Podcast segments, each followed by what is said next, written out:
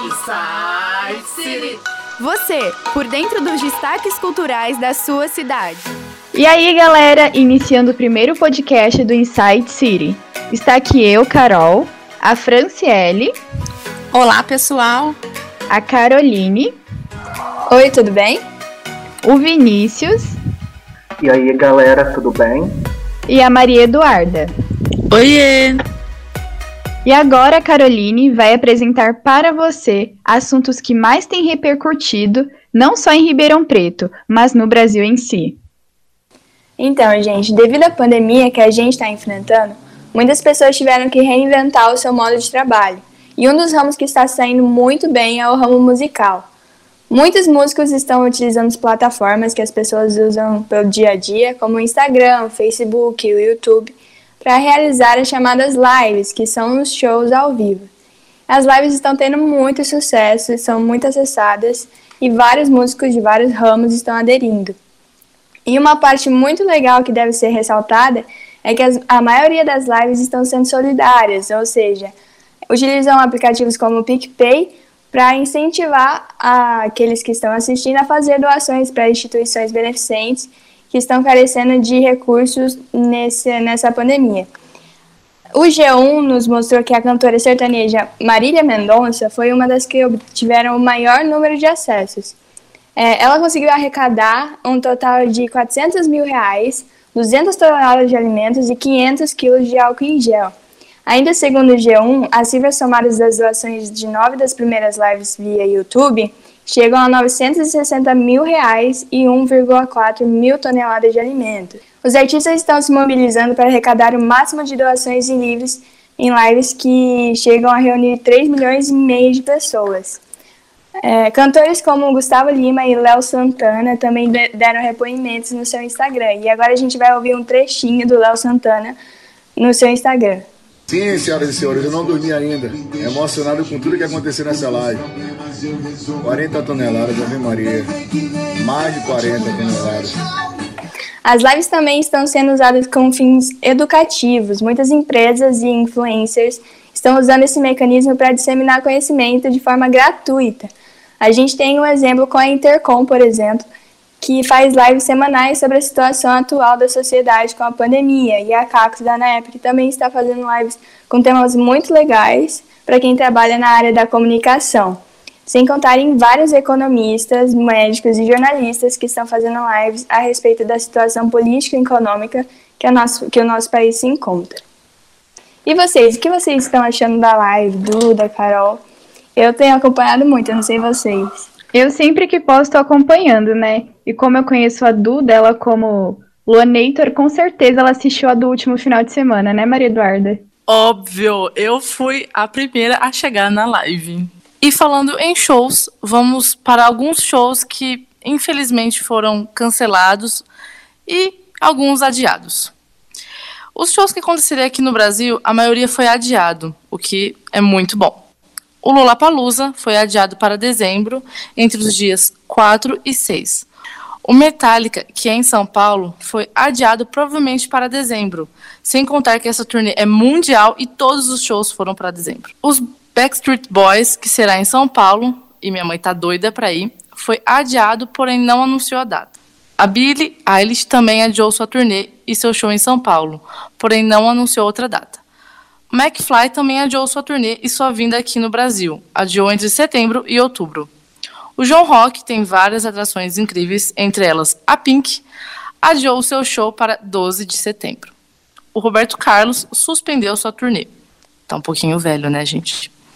O Cristal Encontra, que eu vou com o Vinícius, aqui em Ribeirão, adiou seu show para 14 de novembro. E é claro que eu não posso deixar de falar do meu amado Lua Santana. Os shows dele foi, graças a Deus, maioria adiado.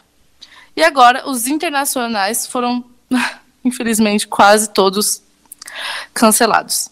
A Madonna, infelizmente, cancelou seu show em Paris. Tá. A Miley Cyrus também cancela seu show beneficente na Austrália. Maroon 5 cancela seu show na Argentina e Colômbia. Tomorrowland, na França, também é cancelado. E o nosso amado Alok também cancelou sua turnê nos Estados Unidos e novos shows na China. Eu também não iria para a China se fosse ele. E o Pearl Jam, que foi o único que adiou a sua turnê na América do Norte, porém sem data marcada. Esses foram alguns shows e turnês que foram adiados e cancelados. Agradecemos que o Brasil, a maioria foi adiado. Agora, eu passo para o Vinícius e a outra Carol, que vão falar um pouco sobre o streaming. Boa sorte. A pandemia também atingiu o streaming, porém de uma forma positiva. Como o objetivo é ficar em casa, isso fez que o número de assinantes, como na Netflix, por exemplo, aumentasse absurdamente. No caso da Netflix, a chefona do streaming terminou o primeiro trimestre de 2020 com mais de 180 milhões de assinantes no mundo todo. Eu diria que são números invejáveis. O streaming teve estouro de audiência com a pandemia, mas a pirataria também cresceu. Enquanto as salas de cinema do mundo inteiro estão fechadas, aumenta a audiência de filmes e séries de canais fechados e serviços como Netflix e Amazon Prime. Mas nem tudo são flores. A União Europeia chegou a pedir à Netflix que transmitisse seus conteúdos em qualidade mais baixa, a fim de não sobrecarregar as redes de internet do continente. A empresa acatou a solicitação na época e seguiu a recomendação por 30 dias, a Netflix, a Amazon Prime, entre outras plataformas, tiveram que suspender as gravações de suas séries e filmes originais por tempo indeterminado, a fim de proteger a saúde de seus funcionários. Como estratégia de marketing, as plataformas de streaming trouxeram de volta alguns conteúdos que haviam sido retirados de seus catálogos como forma de agradar seus assinantes e assim atrair novos assinantes. Com o tempo, foi e continua surgindo novas plataformas como, por exemplo, Disney Plus, DC Universe, HBO Max, Apple TV Plus, entre outras. Bom, como estamos falando de streaming, vamos falar especificamente da Netflix, que durante a pandemia tem atualizado bastante o seu catálogo lançando filmes e séries novas e reinserindo antigos que estavam fora da plataforma. Quem é fã de Jogos Vorazes já pode comemorar, porque a saga está de volta à Netflix. A Netflix tem lançado filmes que estão fazendo maior sucesso entre a galera. Um muito comentado foi O Milagre da Cela 7, que, por incrível que pareça, o filme teve seu maior sucesso aqui no Brasil. Fora do nosso país, ele não foi tão reconhecido. Foi lançado o novo filme de La Casa de Papel, o fenômeno contando a história do sucesso tremendo que a série fez desde seu lançamento.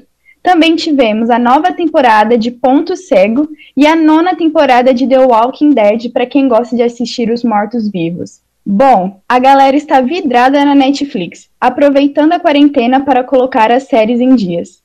Eu também estou fazendo isso. E vocês? Franciele, você tem assistido bastante Netflix? Com certeza, Carol, mais do que nunca. E você, Carol, que séries você está gostando de assistir durante a pandemia? Qual gênero de filme?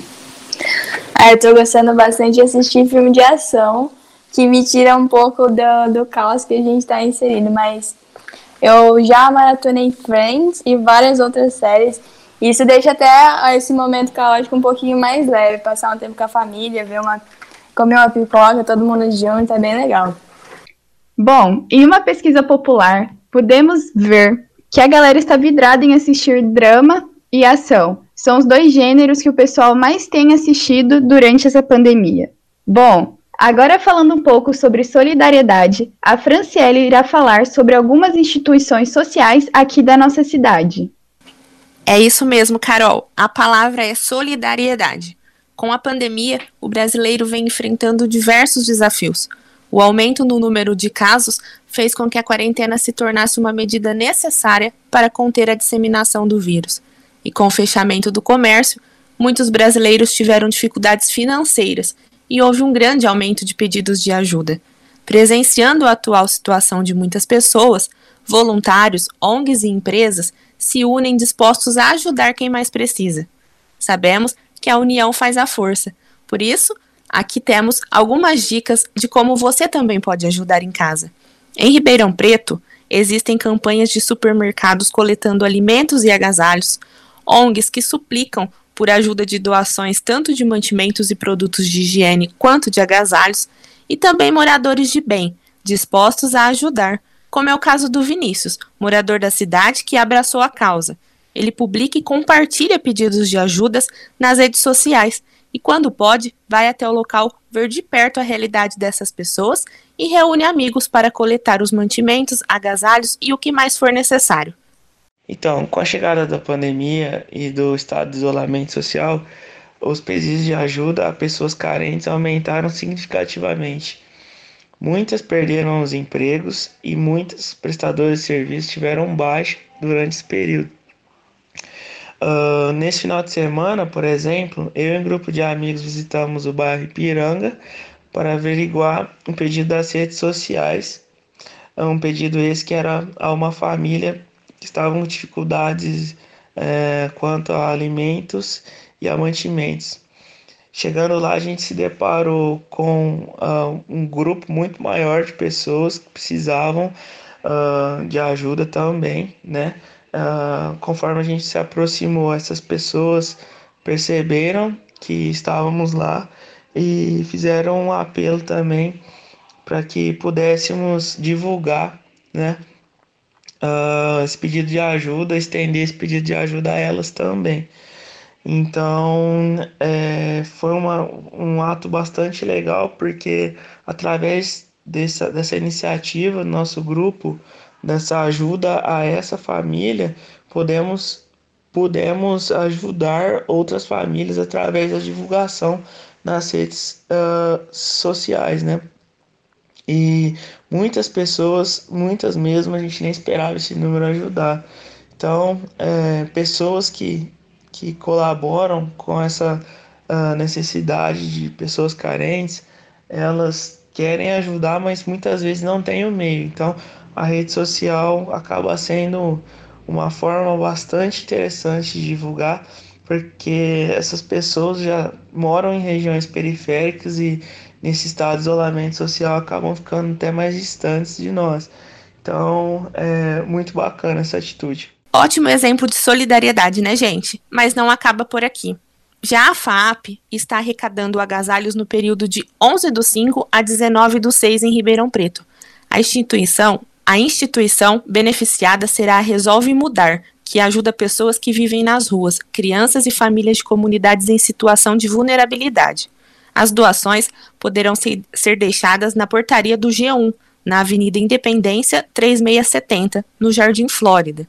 E para quem está precisando de ajuda e também busca ajudar, temos o projeto Guarda-Chuva, com o lema Ajuda-nos a encontrar quem está sozinho na tempestade em busca de um guarda-chuva um site com a intenção de conectar os trabalhadores informais afetados em Ribeirão Preto com quem pode colaborar. A intenção não é de arrecadar dinheiro, é muito simples. Cada um oferece aquilo que tem, seja um serviço, uma parceria, um suporte técnico ou um transporte. O bom e velho sistema de trocas pode ser a saída perfeita para este momento. Por exemplo, você tem uma máquina de costura, mas não tem dinheiro para comprar material. Só que o seu vizinho tem uma pequena tapeçaria. Um ajuda o outro com serviço, com matéria-prima e outras trocas. O apoio é do Instituto Paulista de Cidades Criativas e Identidades Culturais. Para ser um colaborador, ou para você que busca colaboração, você pode acessar o site ipcc.com guarda-chuva.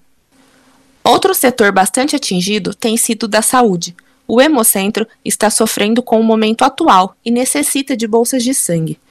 Podem doar pessoas entre 16 e 69 anos e que estejam pesando mais de 50 quilos.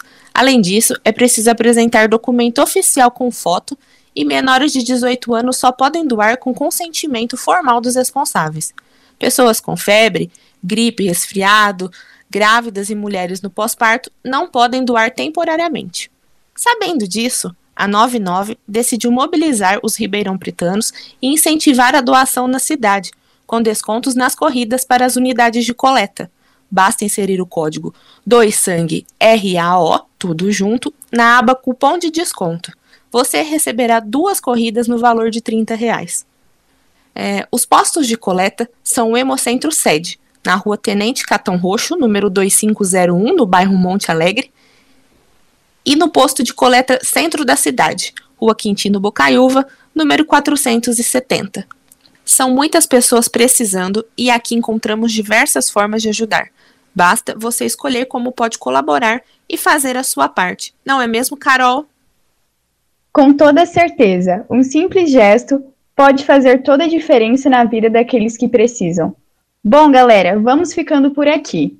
Gostou desse programa? Então fique ligado para não perder o próximo podcast da sua cidade, o Inside City. Uma produção de Vinícius Oliveira, Franciele Cristina, Caroline Graton, Maria Eduarda e Caroline Carmo.